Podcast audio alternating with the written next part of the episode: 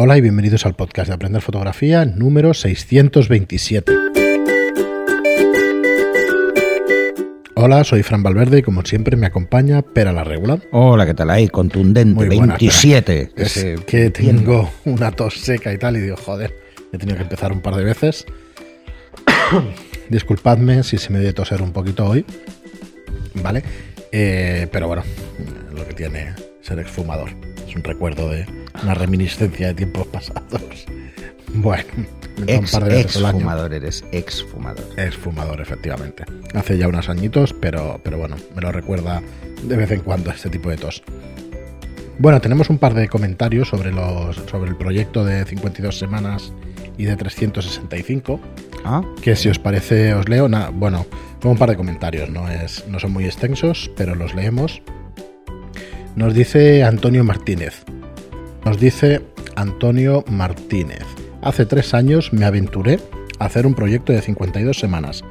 Fue bastante desquiciante, así que el de una foto diaria debe ser terrorífico. Aún así, mereció la pena porque me empujó a esforzarme y pensar más en mi fotografía. Terminé haciendo un fotolibro, lo que hizo la experiencia más satisfactoria. Así que animo a todos a embarcarse en esta experiencia. Si tenéis curiosidad, podéis ver las fotos aquí. Os dejo en las notas del programa la, la web, ¿vale? De Antonio Martínez. Así que muchas gracias por, por compartirlo, Antonio. Efectivamente, claro, te ayuda. Te ayuda a esforzarte, ¿no? De alguna manera, y, de y a pensar más en la fotografía y, en definitiva, a aprender.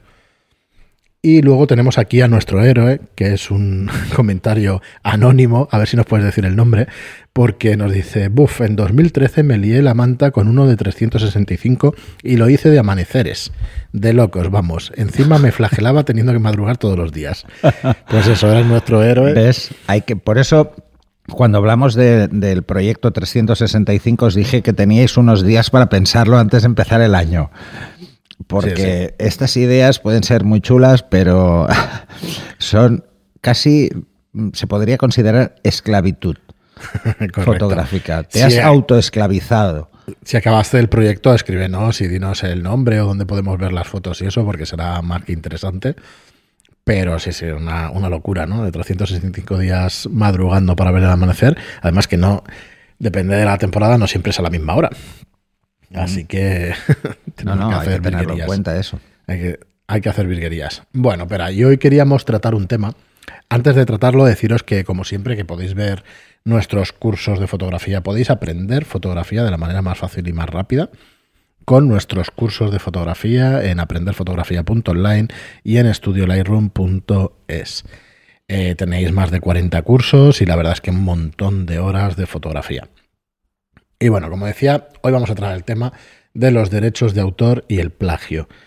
¿Por qué? Porque hace unos días hiciste un comentario en, en Facebook sobre cosas que veías.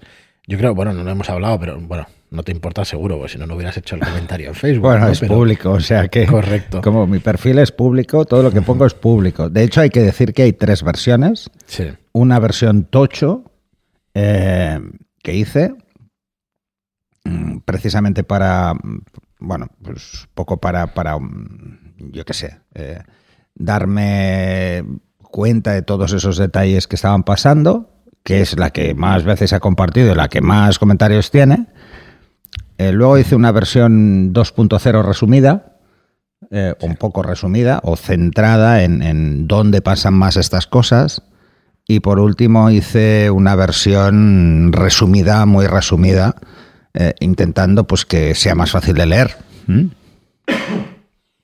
Bueno, en los, tres, en los tres casos es fruto de, de una reflexión, eh, Bueno, por lo yo- que veo. Y bueno, y si te que- parece, leemos sí. la segunda versión. Luego, si acaso, explico lo que intento con, con esto. Vamos a leer la segunda versión, que es mm, que es media, ¿no? Que no está, que no es muy muy extensa y no es breve como la última.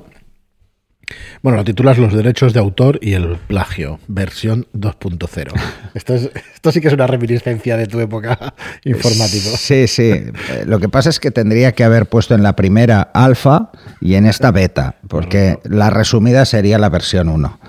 ¿Sabes? La más resumida sería la versión 1, que es lo que suele pasar en todo, ¿no? Primero se nos va la manta a la cabeza y, y pegamos un tocho Luego nos damos cuenta de que el tocho ese no entra, esto de, de que la letra con sangre entra es mentira.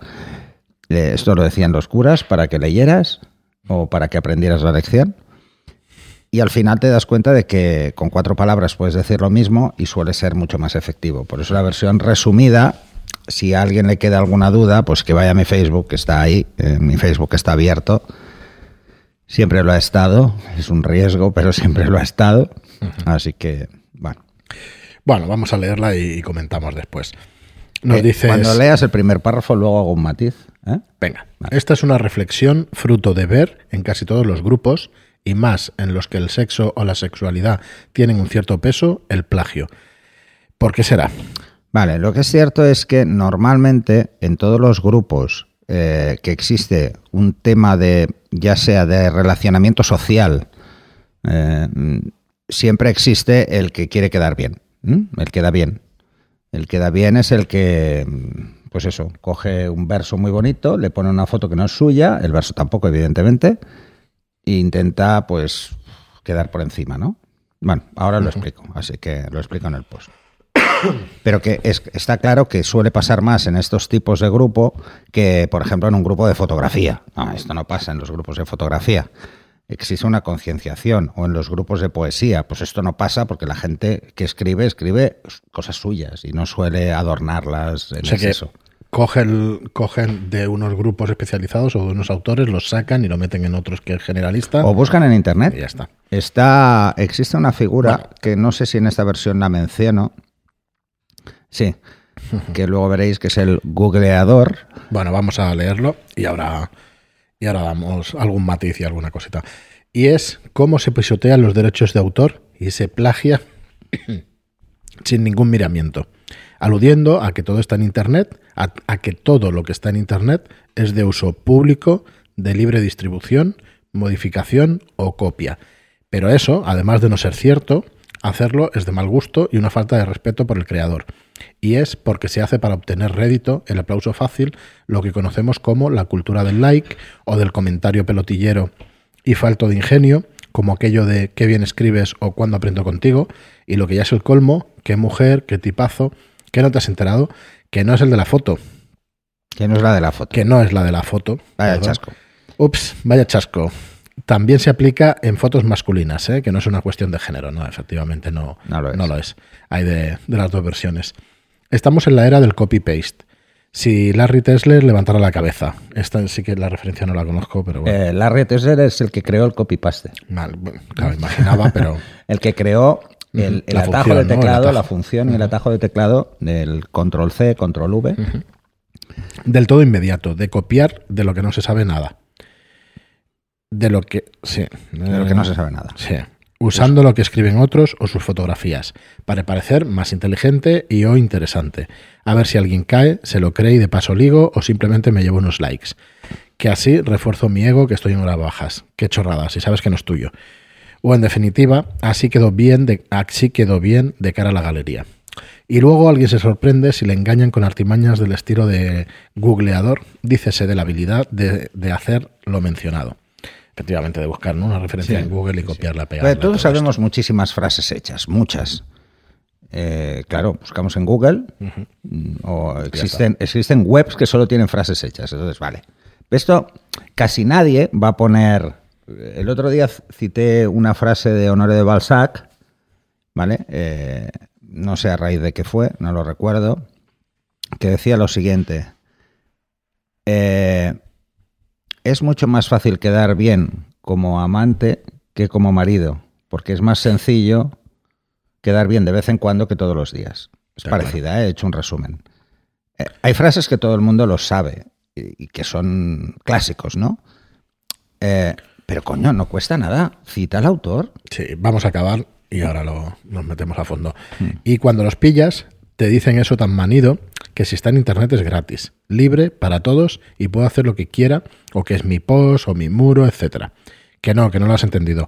Que lo que hace se llama plagio, que según la RAE es copiar en lo sustancial obras ajenas, dándolas como propias.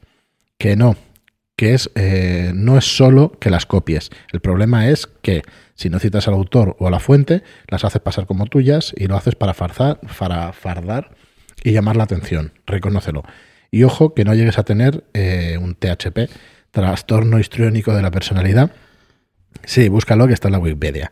Eh, aquí estabas quemado con el tema. Mm, sí, la verdad, la verdad es que me molesta mucho. Me molesta mucho porque el desprecio de los autores que se hace es constante. Eh, todos entendemos que, por ejemplo, eh, si usamos en un vídeo nuestro una canción y la metemos en, en, YouTube, YouTube se queja y dice, oye, tío, esta canción tiene derechos de autor, pídelos o paga por ellos. No, que esto no es con ánimo de lucro, entonces ¿para qué lo haces? Bueno, vamos a, vamos a acabar. Y si no quieres esa confusión, pon un enlace, cite, cita al autor o sí, eso que hay en todas partes, sí, eso, el botón donde pone comparte. Ya, pero eso no te da likes ni comentarios chulos sobre lo bien que escribes o cuánto sabes, ¿no? Ya, eh, ya, se los da el autor y no mola, claro. Vaya, qué pena. Pues nada, aprende a hacerlo tú solito, pero ojo que Internet no es una herramienta de Matrix. Piensa que si lo lees y lo copias cambiando cuatro cosas que no entiendes, por muy molón que sea, eso no te convierte en un experto. De verdad, ¿quién se merece los likes? ¿El copiador o el autor del contenido? Pues eso. A ver, si no quieres quedar como un plagiador o un idiota, cita al autor, que no cuesta nada. Saludos a todos y todas. Bueno, no, no hacemos estos no eh, solemos sacar estos contenidos. Yo me los reservo en, el ámbito de mi Facebook. pero te ha gustado. A ver, es que al final tiene mucho que ver ¿no? con, el, con los derechos de autor y con, la autoría de las fotos y con. Y los textos y las fotos, todo. O sea, todo lo que hace cualquier creador, sea el que sea, tiene derecho a ser respetado. Tiene derecho. Una cosa es que nosotros usemos información que está en Internet como fuente de aprendizaje o como fuente de inspiración. Mil cosas. Pero por favor, si lo que haces es copiar y pegar, claro, de hecho, pon el autor, porque no es tuyo. Lo que estoy 100% seguro es que nosotros todos lo que hacemos es coger referentes de un sitio y de otro y transformar esos referentes o transformar esa información en ideas nuestras. Y de hecho hay varias, hay varias maneras de, hacerlo, ¿vale? Pero al final te tienes que nutrir de... Pero yo hablo del plagio, que es copiar en lo sustancial obras ajenas haciéndolas pasar como propias. Y eso es la RAE la que lo pone clarísimo. Es bueno, es muy de la RAE es que no es legal. No es legal. No es legal. Esto de que está en Internet, eh, esto ya es algo como muy manido, ¿vale? Aquello de eh, como está en Internet es para todos, es libre, eh, está tan manido que, que, no por decir una mentira muchas veces se convierte en una realidad. No es verdad, no es así, no es real. Eh, seamos consecuentes con eso. Además, hay que recordar que la legislación en España, por ejemplo, es muy clara al respecto. O sea, no está eh, no es legal hacerlo. ¿eh? Y sí, sí, mucha gente se ampara en que, eh, pues bueno, Internet como es global, la legislación nacional no, no le afecta. No, esto no es cierto, porque la legislación en España está soportada por la Comunidad Económica Europea y por las Cortes Internacionales de Justicia. Una cosa es que cueste más o cueste menos sancionar al infractor. Y otra cosa muy diferente es que sea legal, o no lo sea, ¿vale? Así que, mm, ojo con estos temas porque hay gente que se puede meter en un follón sin saberlo. Entonces es bueno concienciar a la gente de que... Mm, a ver, mira, voy a poner un ejemplo que puse al respecto de esto, ¿no? Si todos hicieran eso, el creador desaparecería como tal. Porque no tendría ningún rédito. ¿De qué le serviría escribir? ¿De qué le serviría hacer fotos? si cualquiera puede coger un texto o una foto y usarlo para lo que le dé la gana. Desaparecerían todos los escritores. Es un tema muy complicado y no estamos diciendo que no, eh, que no se tenga que utilizar ese conocimiento y que no se tenga que desarrollar, pero estamos diciendo eso, que se coja ese conocimiento y que se desarrolle. A ver, yo no sé cuántos han hecho una tesis o Mm. o han escrito un proyecto pues de final de carrera o lo que sea. A ver, ah, existe una cosa que cuando se hace se le llama bibliografía, que son todas las fuentes a las que nos hemos ido mm. a eh, nutrir de información. Y que si en un texto a alguien se le ocurre poner algo que es un copy-paste y no cite el autor o la fuente, es suspenso, es, no vale, ese proyecto no vale, es un plagio. y que tengamos que pillar a ministros haciendo plagio me parece alucinante. Bueno, como cualquier persona, pero claro, eso tiene mayor gravedad. Claro, Porque, pero vamos, bueno, es que las personas que en teoría hay que ser conscientes. O sea, hay gente muy joven que está haciendo eso o que llega a hacer eso porque cree que es normal, pero luego le puede jugar una mala pasada en el futuro. Probablemente el ministro en cuestión, cuando hizo el proyecto de final de carrera o la tesis, no sé qué era, eh, tenía pues igual 24 o 25 años y no era consciente de lo que le iba a pasar como factura 20 años después. Sí, sí. Esto es así. Entonces, pues A ver, bueno. yo, por otros motivos estamos preparando una serie de contenidos para, para hacer tu propio libro, tu propia creación. Y lo primero que nos explica el profesor es que tú te vas a ir nutriendo de una serie de fuentes y que tienes como tres maneras y una de ellas pues es la que explicaba, ¿no? La transformación de esa información que te había llegado.